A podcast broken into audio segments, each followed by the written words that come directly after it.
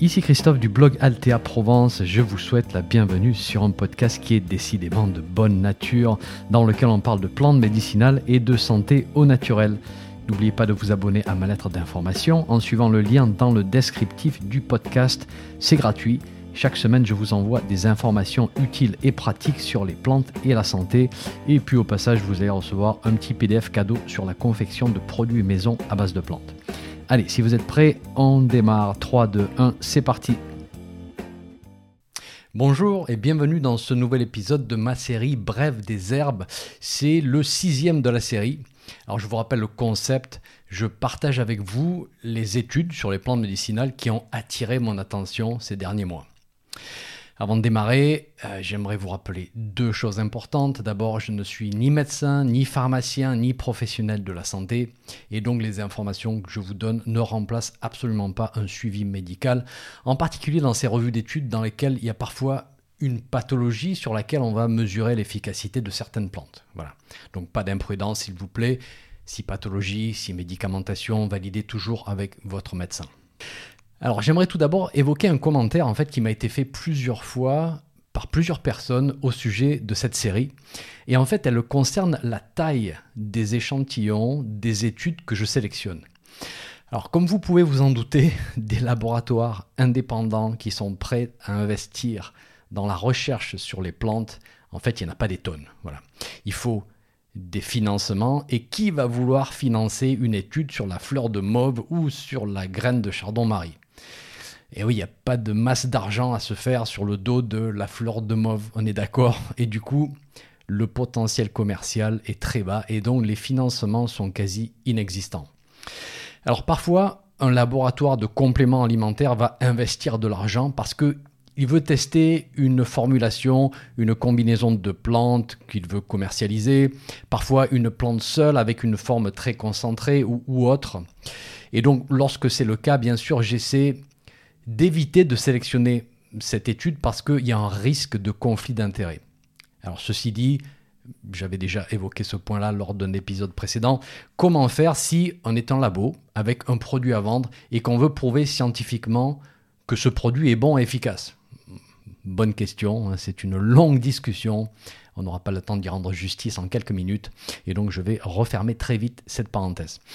Le point ici, c'est que il n'y a pas beaucoup d'argent pour financer ces études. Et donc les équipes, les laboratoires des différents pays vont travailler avec un échantillon qui ferait rigoler un gros laboratoire pharmaceutique ou, euh, ou des autorités de santé qui veulent baser une politique de santé sur de gros échantillons. Voilà, nous on arrive avec nos études du style sur 52 personnes qui ont pris de la camomille, 38 ont trouvé du soulagement. Bon, ça fait un peu marrer les gros poissons qui nagent dans le gros bassin voilà, nous, petits poissons un peu farouches, toute petite rivière, c'est comme ça. Donc si vous essayez de convaincre un système médical avec ces études, ça risque d'être compliqué, voire impossible. Mais en fait, ce n'est pas mon but ici. Moi, je suis pas là pour essayer de, convaincre, je suis là pour partager avec vous. Et mon but, lorsque je fais ma revue bibliographique, c'est de générer de nouvelles idées pour inspirer notre pratique je répète, c'est super important, générer de nouvelles idées pour inspirer notre pratique. Notre pratique, elle ne se fait pas dans un laboratoire, encore moins dans un cabinet médical, vu qu'on n'est pas professionnel de la santé. Du moins en ce qui me concerne, hein, je ne le suis pas. Notre pratique, familiale, prudente, à petite échelle, elle se fait à la maison. Voilà, on a, quelqu'un en face de nous, en vrai, quelqu'un qu'on aimerait bien aider. Euh, donc là, on n'est pas dans les statistiques, on n'est pas dans les livres on a besoin d'idées. Alors ceci dit, je n'essaye pas d'opposer les deux visions, les deux sont nécessaires. Il y a un moment où on veut démontrer quelque chose sur de gros échantillons. Voilà.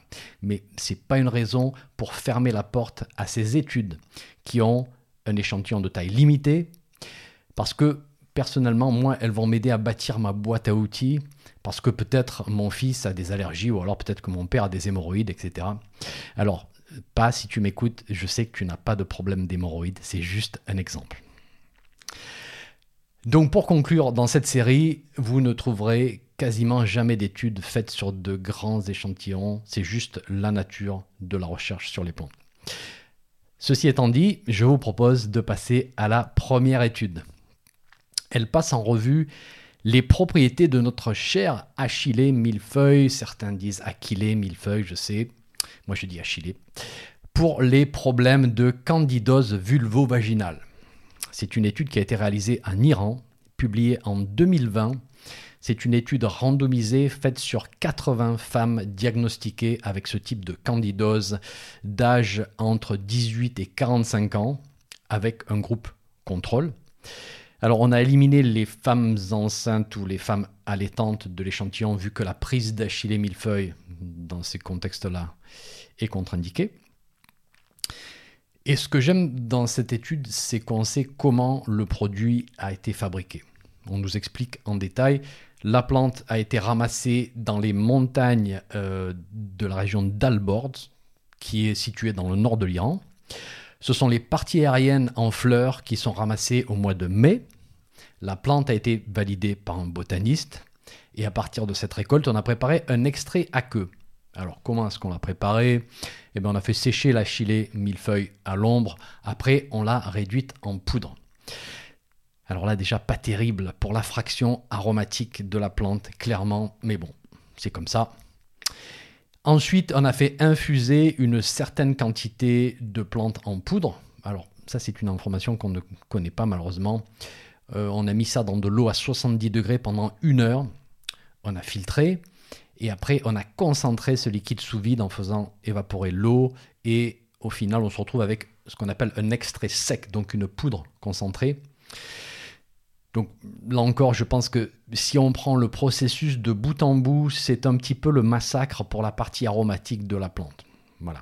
Mais on a tout de même euh, mesuré le contenu en phénol et en flavonoïdes de cet extrait, qui sont aussi des actifs, et on s'est assuré qu'il en contiennent voilà, d'une manière significative, ou disons satisfaisante. Et à ma connaissance, on n'a pas mesuré ce qu'il restait des aromatiques, sesquiterpènes et compagnie, et ça c'est vraiment dommage. Ensuite, on a préparé une crème vaginale. D'un côté, une crème au clotrimazole, qui est un antifongique médicamenteux à large spectre, concentré à 1% pour la crème. Et de l'autre côté, une crème à l'extrait sec d'Achillée, concentrée à 2% d'extrait sec. Alors bien sûr, les deux, les deux crèmes sont packagées de la même manière pour qu'on ne sache pas ce qu'il y a à l'intérieur, plante ou médicament. Et on demande aux patientes d'appliquer 5 grammes de la crème à l'intérieur du vagin tous les soirs avant d'aller au lit pendant 7 jours.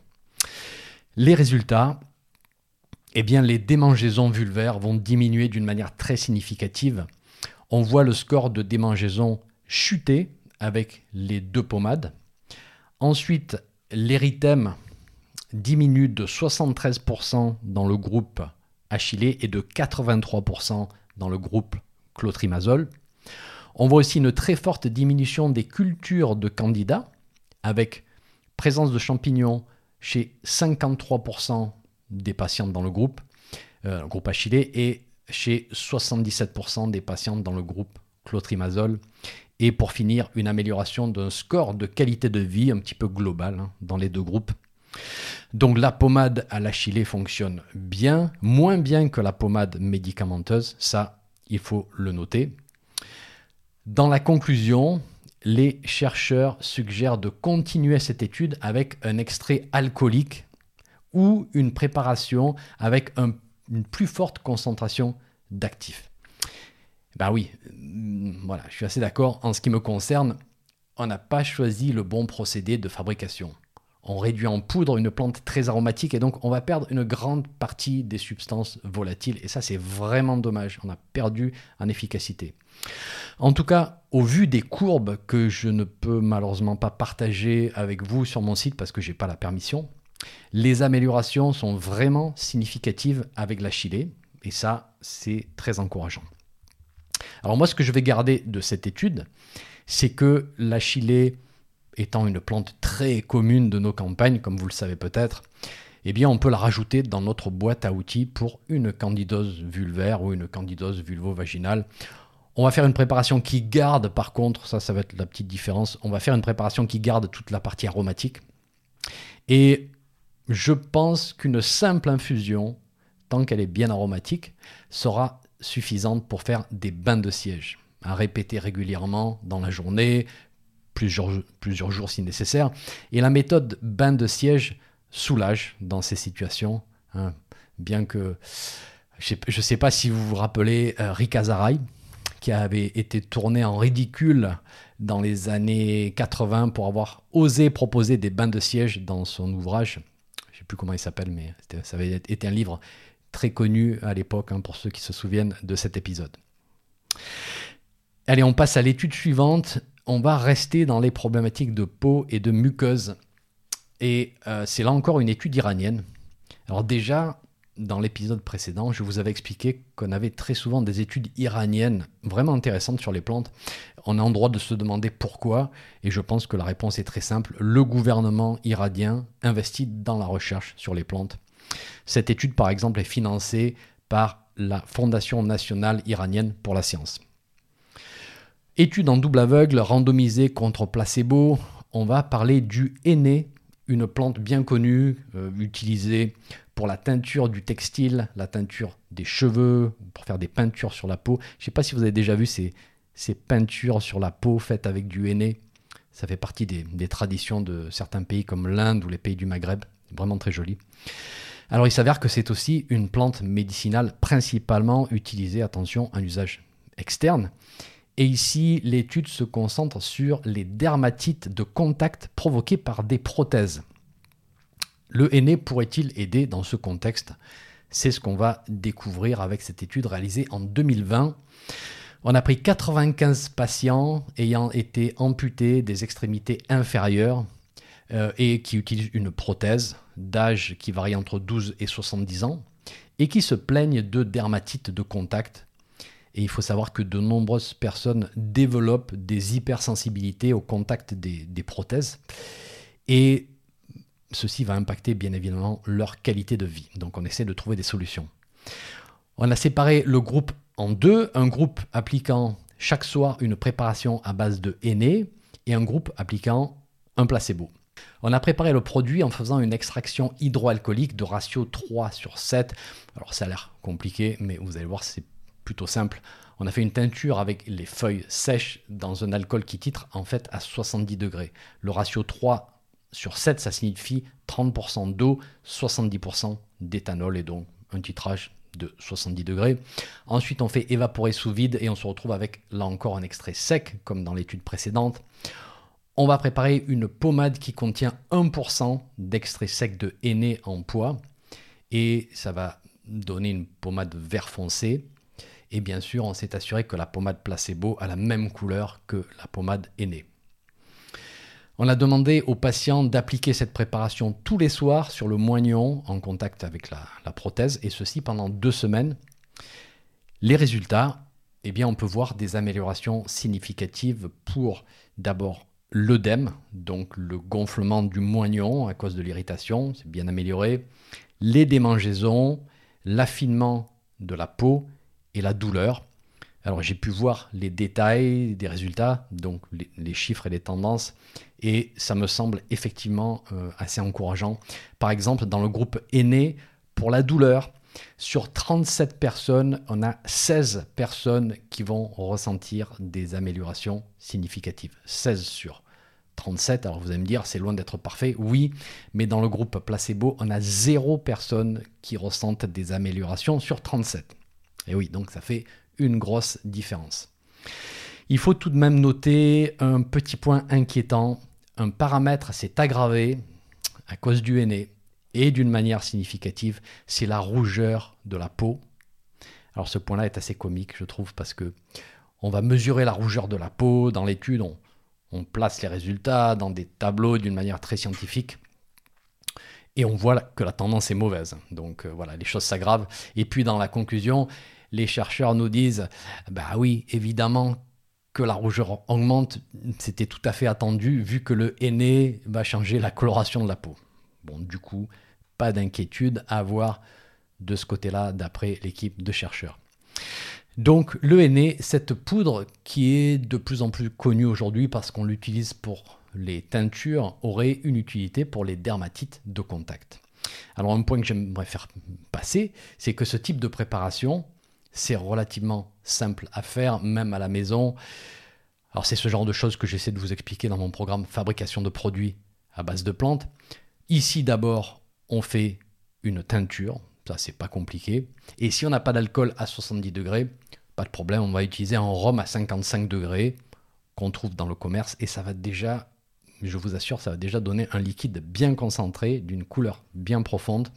Et ensuite, on peut le diluer par exemple dans un gel d'aloe vera ou dans un gel neutre.